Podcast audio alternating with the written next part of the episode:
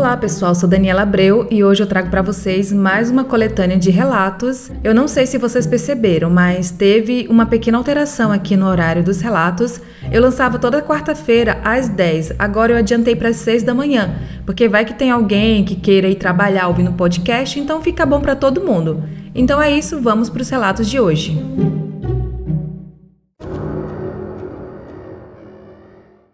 Pessoal, vou ler uma sequência agora de três relatos que foram enviados pela mesma pessoa.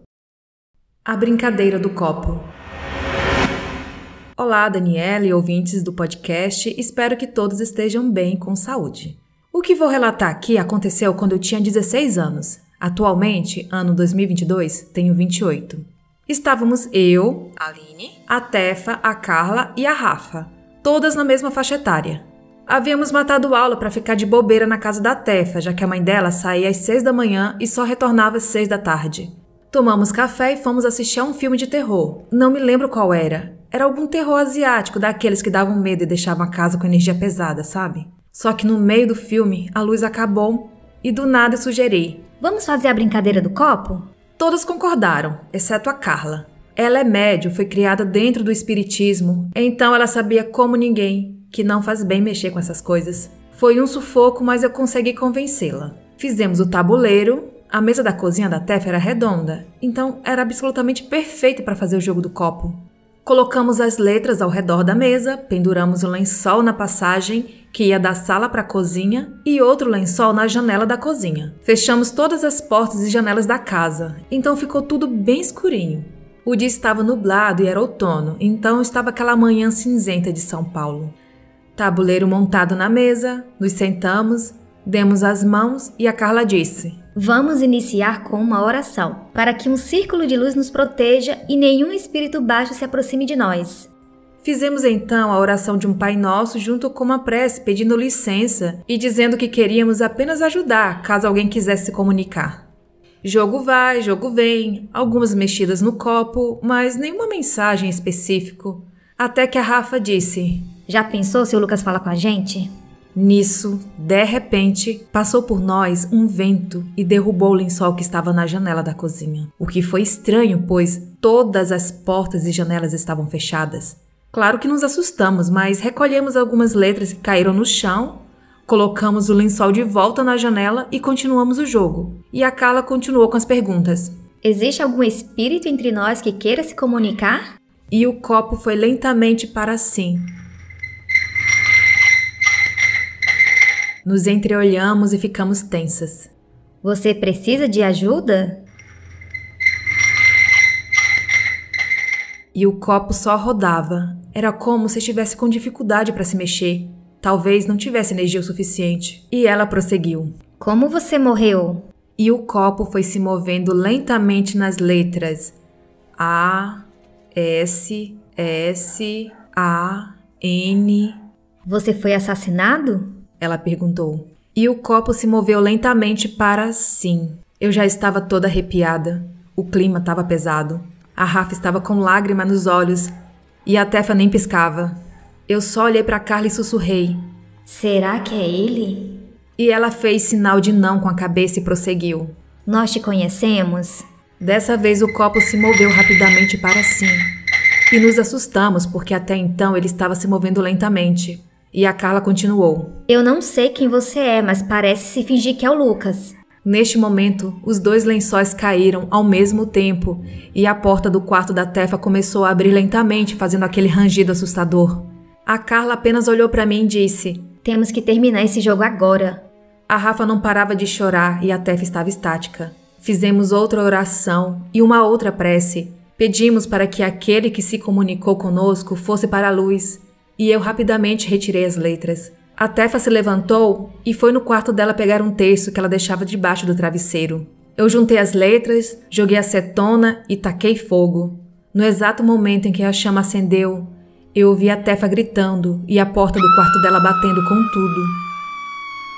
Corremos para ver o que estava acontecendo e a porta simplesmente não abria.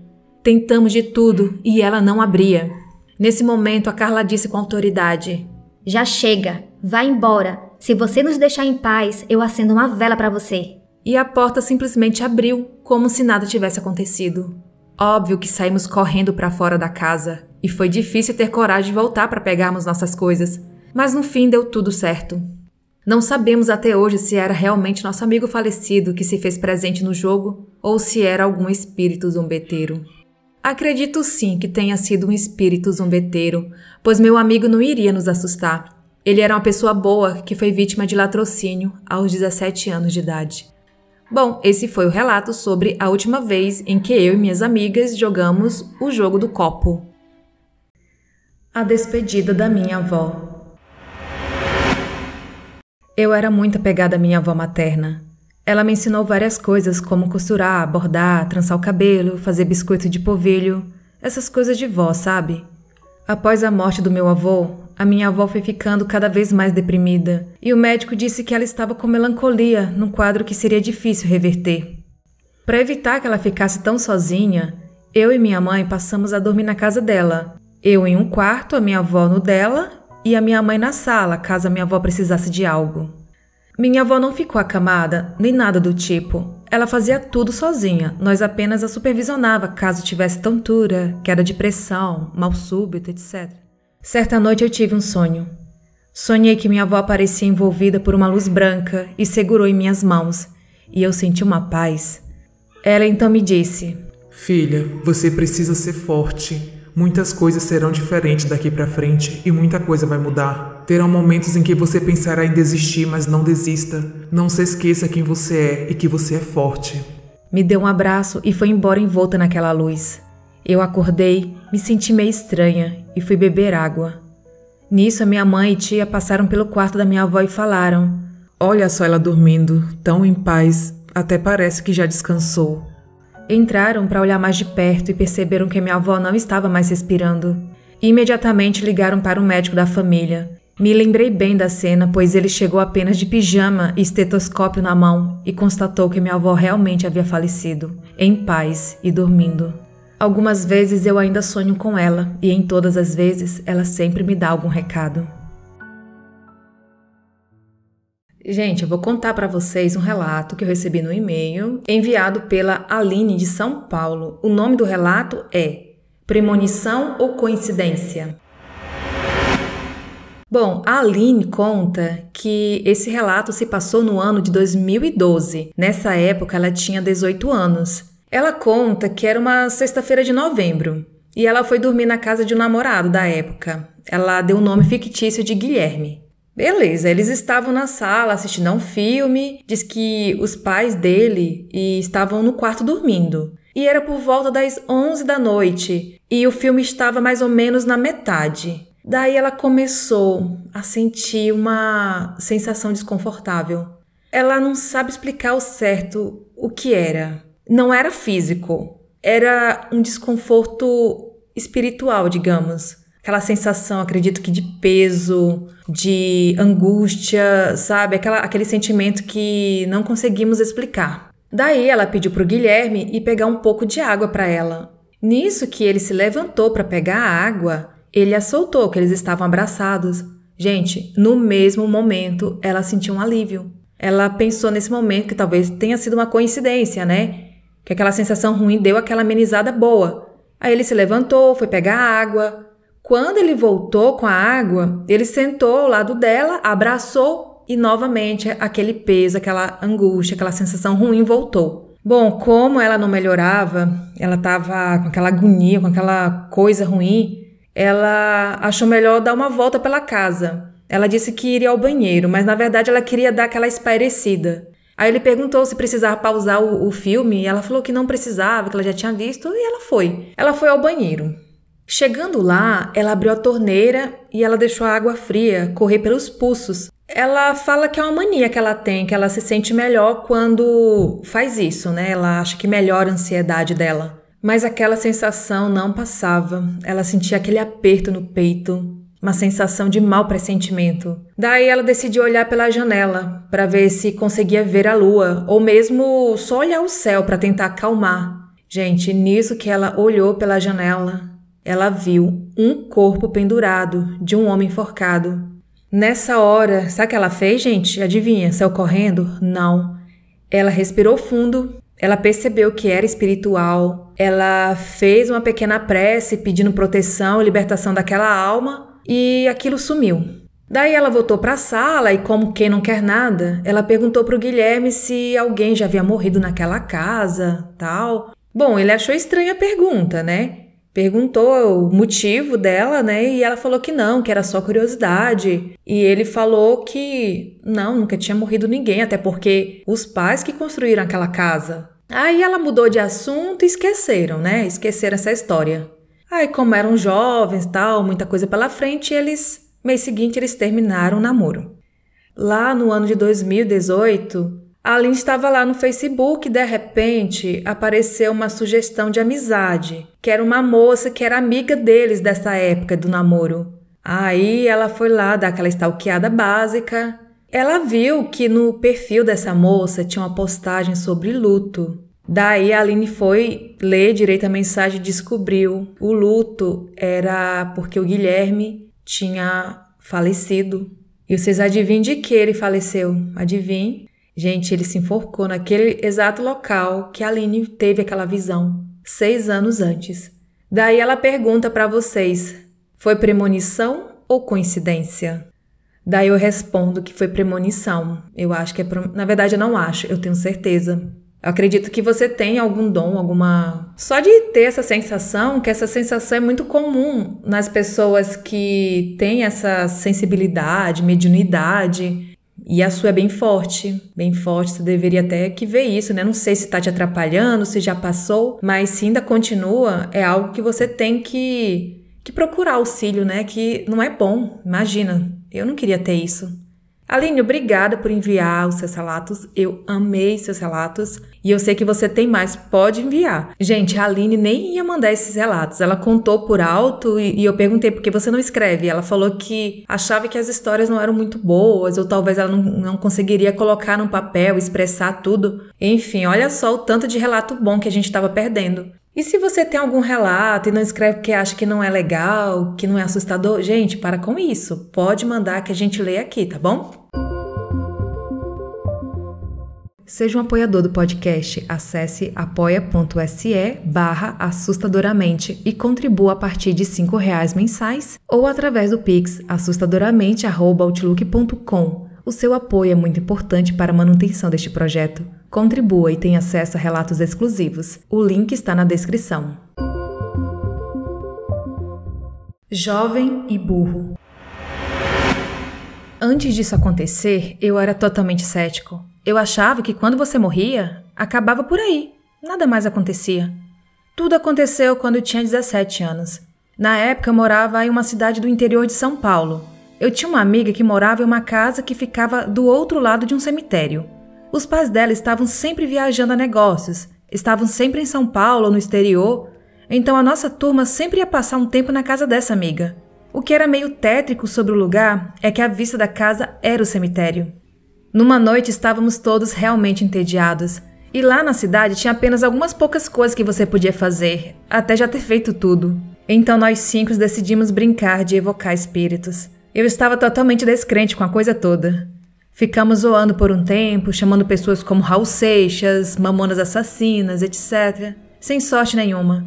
Possivelmente por estar frustrado e totalmente cético, eu chamei pelo Príncipe das Trevas. Quase que imediatamente a sala ficou completamente gelada, e olha que estávamos no meio do verão. Não era como um frio de uma brisa que passa pela casa. Parecia mais que tínhamos entrado em um freezer de açougue. Estava realmente frio.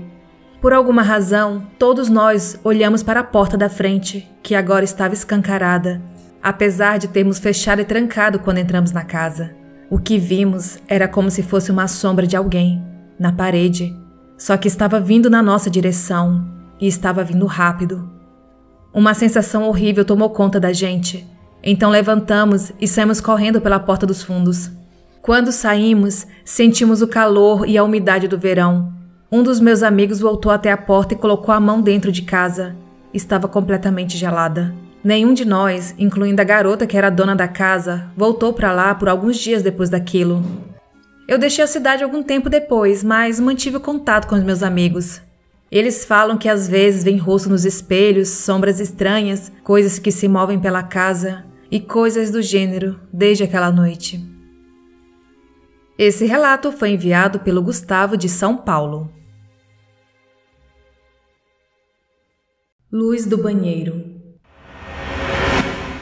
Apesar disso ter acontecido algumas vezes, foi o único tipo de experiência sobrenatural que eu tive. Tudo começou quando a minha família se mudou para a nossa nova casa. Eu não sei o histórico dela, se é muito antiga, quantas famílias já moraram nela, mas a casa não parece ser muito antiga. Eu até que estava empolgado com essa nova casa. Finalmente eu teria um quarto só para mim. E ainda por cima era uma suíte. No primeiro mês nada de anormal aconteceu. Pelo menos nada que eu tenha notado. Eu estava me acostumando com a casa, com os barulhos dela, com a iluminação dela, mas na metade do segundo mês foi que tudo começou. Eu acordei no meio de uma noite sentindo uma luminosidade no quarto. Da minha cama dá para ver a porta do banheiro. E quando eu abri o olho, vi que ela estava fechada, como eu sempre deixava, mas que tinha uma luz saindo por debaixo dela. Eu pensei, Acho que esqueci a luz do banheiro acesa. Mas como eu estava morrendo de sono, só virei a cabeça para o outro lado e continuei dormindo. Na manhã seguinte eu levantei e fui para o banheiro, mas a luz estava apagada. Pensei que de repente alguém viu a luz acesa e apagou. Alguns dias depois, acordei de novo com a luz do banheiro acesa, passando por debaixo da porta. E de novo, eu só virei para o outro lado e continuei a dormir. E de novo, pela manhã, a luz estava apagada. Isso aconteceu uma terceira vez algum tempo depois. Só que na terceira vez eu tinha certeza que eu não tinha deixado a luz acesa, porque eu lembro que estava sentado na cama lendo uma revista e levantei somente para apagar essa luz do banheiro antes de dormir. Foi então que eu resolvi perguntar para minha família se tinha alguém usando meu banheiro à noite. E todos responderam que não. Então isso aconteceu de novo pela quarta vez. E foi aí que eu vi que algo estranho estava acontecendo. Quando eu acordei de noite com a iluminação vinda pela fresta debaixo da porta do banheiro, eu resolvi levantar e ver se tinha alguém lá. Quando eu abri a porta, estava vazio. Aí eu apaguei a luz, voltei para a cama e dormi. Algum tempo depois, eu acordei com a luz acesa novamente. Achando que poderia ser algum dos meus irmãos, eu levantei, fui para o banheiro apagar a luz, mas assim que eu encostei na maçaneta da porta, a luz lá de dentro se apagou. Aí eu pensei, é agora que eu pego. Quando eu abri a porta e acendi a luz, o banheiro estava vazio. Não tinha lugar para alguém se esconder. Simplesmente não tinha ninguém lá dentro. Então, quem acendeu a luz? E mais importante ainda, quem apagou a luz? Eu senti um frio subindo pela minha espinha enquanto estava lá parado, tentando entender o que estava acontecendo. Aquilo tinha acabado de ficar estranho demais para o meu gosto. Resolvi que era melhor ignorar aquilo e voltar a dormir. Talvez no dia seguinte, pensando com mais clareza, eu pudesse arranjar alguma explicação. Mas, claro, não encontrei nenhuma resposta para o que poderia ter acontecido na noite anterior. Isso aconteceu mais algumas vezes, até que eu contei a história para meu amigo, que por acaso é crente. Depois de ouvir muito blá blá blá religioso, de me cansar em tentar convencer que. Depois de ouvir muito blá blá blá religioso e de me cansar de tentar convencê-lo de que o demônio não morava no meu banheiro, ele finalmente me convenceu a deixá-lo levar um amigo que também era evangélico para limpar o ambiente. Muita contragosto eu deixei, afinal, apesar desse negócio religioso dele me encher às vezes, ele ainda é um dos meus melhores amigos. Então lá foi ele com esse amigo, e depois de quase uma hora no banheiro orando, eles saíram e falaram que estava tudo bem agora, que não precisava me preocupar com nada, que o que quer que estivesse ali já não estava mais. Agora aquele lugar era abençoado. Claro que isso não adiantou nada. A luz do banheiro continuava acendendo e apagando sozinha à noite. Então eu resolvi começar a fazer experiências com aquilo. Comecei a passar a pasta de dente no interruptor toda noite antes de dormir. Numa noite eu acordei com a luz acesa. Eu fiquei um tempo olhando e depois de quase uma hora, a luz apagou e eu corri para o banheiro com uma lanterna. Quando eu iluminei o interruptor, a pasta de dente ainda estava lá, intocada. Ninguém tinha colocado o dedo lá. Comecei a colocar várias coisas no interruptor: fita isolante, palito de dente preso, mas tudo estava sempre intocado depois que a luz acendia e apagava. Um dia eu resolvi desatarrachar a lâmpada do soquete. Liguei e desliguei o interruptor e nada. A luz não acendia. Por algumas noites, a luz não acendeu, até que quase três semanas depois, eu acordei de noite com a luz do banheiro acesa. Levantei e fui ver se achava alguma coisa no banheiro, e quando eu estava chegando perto da porta, a luz apagou. Eu abri a porta e apertei o interruptor, a luz acendeu. O que quer que tenha acendido a luz, a Tá achou ela de volta no soquete. E até hoje eu não sei o que acende e apaga a luz do banheiro. Nunca ouvi nada lá dentro. Nunca vi nenhum vulto perto da porta de noite e nenhuma sombra pela fresta da porta. Nunca nada de ruim me aconteceu no quarto, no banheiro. Claro que isso ainda me assusta um pouco, mas eu aprendi a conviver com a luz misteriosa do banheiro. Claro que eu poderia deixar a porta aberta para tentar ver o que acende e apaga a luz, mas essa ideia não me agrada muito. Prefiro que o que quer que seja fique lá no banheiro e eu aqui fora, com uma porta nos separando. Esse relato é do casafantasma.org, enviado pelo Fabrício de Campo Mourão, Paraná.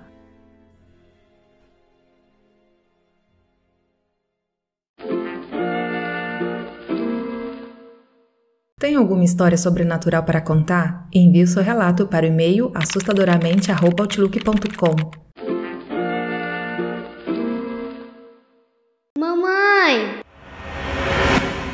Isso aconteceu quando eu tinha 11 ou 12 anos, agora eu tenho 23. Eu me lembro de estar limpando o meu quarto depois de ter chegado da escola. Era uma tarde fresca de primavera. A minha mãe tinha saído por meia hora para ir pegar a minha irmã na casa de uma amiga. E meu pai estava trabalhando. Eu estava sozinha em casa. Então, lá estava eu sozinha e sem vontade nenhuma de limpar o meu quarto. E liguei o rádio. Abri o meu armário e comecei a revirar as coisas dentro dele. As portas do meu armário tinham espelhos, e isso às vezes me assustava, já que eu tinha uma imaginação bem fértil. Mas o que aconteceu em seguida realmente me assustou. Eu estava mexendo nas minhas coisas quando eu ouvi uma voz bem estridente dizer algo. Pensando que poderia ser a minha mãe ou a minha irmã que tinha chegado, eu desliguei o rádio e gritei: Mãe! Ninguém respondeu. Então eu deixei de lado e liguei o rádio de novo. Alguns segundos depois, eu ouvi a voz de novo. Então desliguei o rádio e ouvi a voz de uma menina, provavelmente seis ou sete anos, gritando sem parar da cozinha: Mamãe, mamãe! O meu quarto ficava do outro lado da casa, então eu corri para a cozinha para ver o que estava acontecendo. Quem era que estava lá? Quando eu abri a porta, não tinha ninguém lá dentro.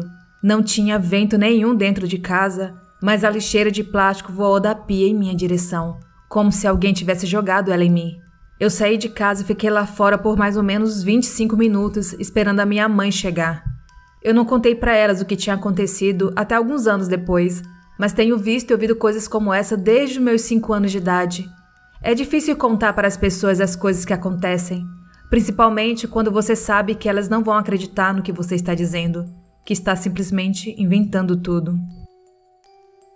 Esse relato foi enviado pela Michelle de Cambuci, Rio de Janeiro.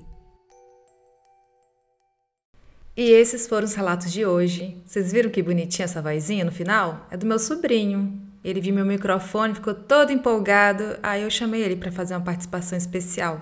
E outra coisa sobre aquele relato do rapaz da luz do banheiro. Porque o relato é muito antigo, mas se fosse agora, eu iria perguntar para ele se ele chamou um eletricista porque eu queria primeiro descartar esses problemas elétricos, né? Que interruptor não era, mau contato, parece que não, ou era, não sei, né? Mas é isso, gente. Os relatos foram esses. Eu espero que vocês tenham gostado. E eu convido para vocês me seguir no Instagram, assustadoramente underline podcast. Me dê cinco estrelas aqui no Spotify. É, a gente tem um grupo do Telegram também. Entre lá, o pessoal conversa, a gente conversa muito, assunto, todo tipo que é assunto lá. É tipo o clube da amizade do Eli Correia.